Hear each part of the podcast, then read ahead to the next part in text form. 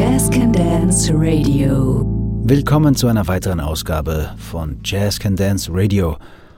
Heute hört ihr hier die Eröffnungssession aus dem Jahr 2017.